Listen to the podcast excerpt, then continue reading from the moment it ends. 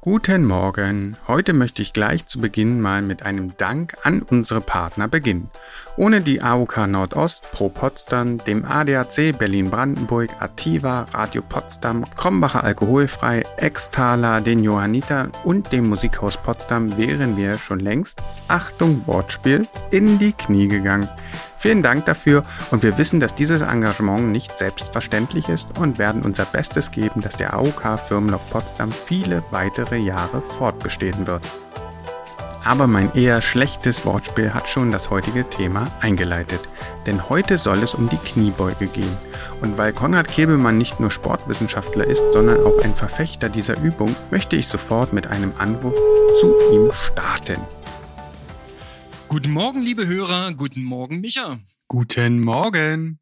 Ja, ich steige gleich mal mit der Übung des Tages ein, denn die ist aus meiner Sicht eine der besten Übungen überhaupt. Echt? Warum? Es geht um die Kniebeuge. Die Kniebeuge entspricht eigentlich dem elementaren Bewegungsmuster, was wir evolutionär seit Urzeiten anwenden.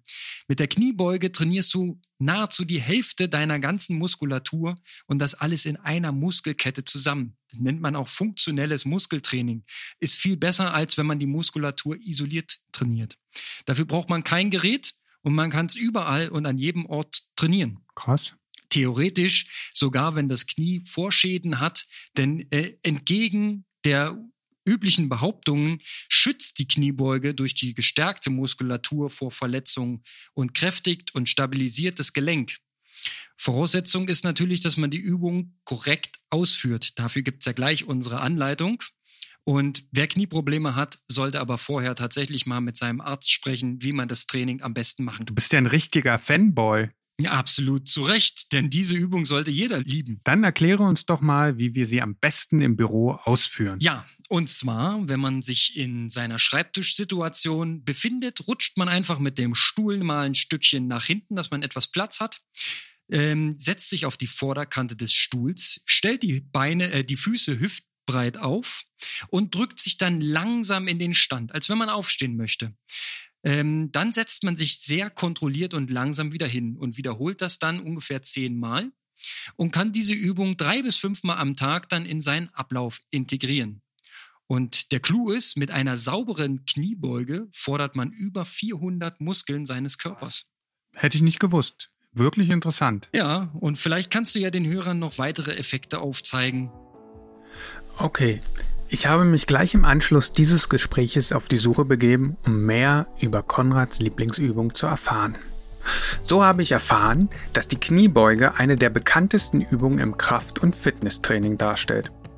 Aber auch im Alltag kommt das Bewegen aus den Beinen häufig vor, gerade beim Heben schwerer Gegenstände.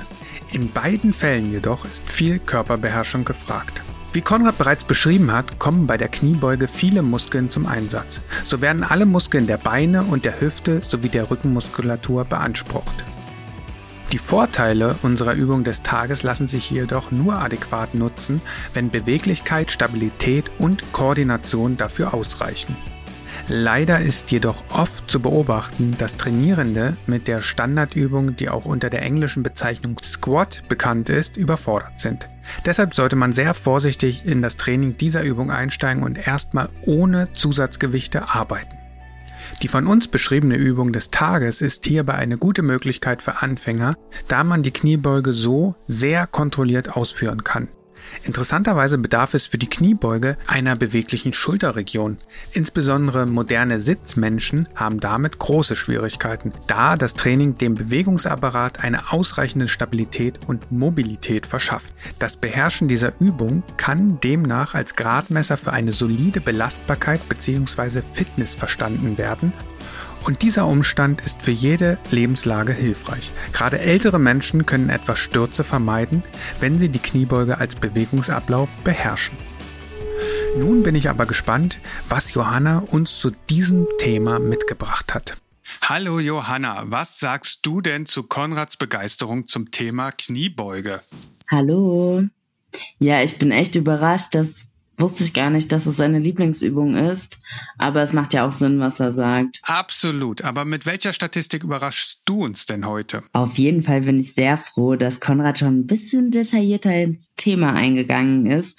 Das lässt mir noch so ein bisschen mehr Spielraum für auch mal ein bisschen außergewöhnliche Statistiken. Uh, jetzt bin ich neugierig. Was hast du mitgebracht?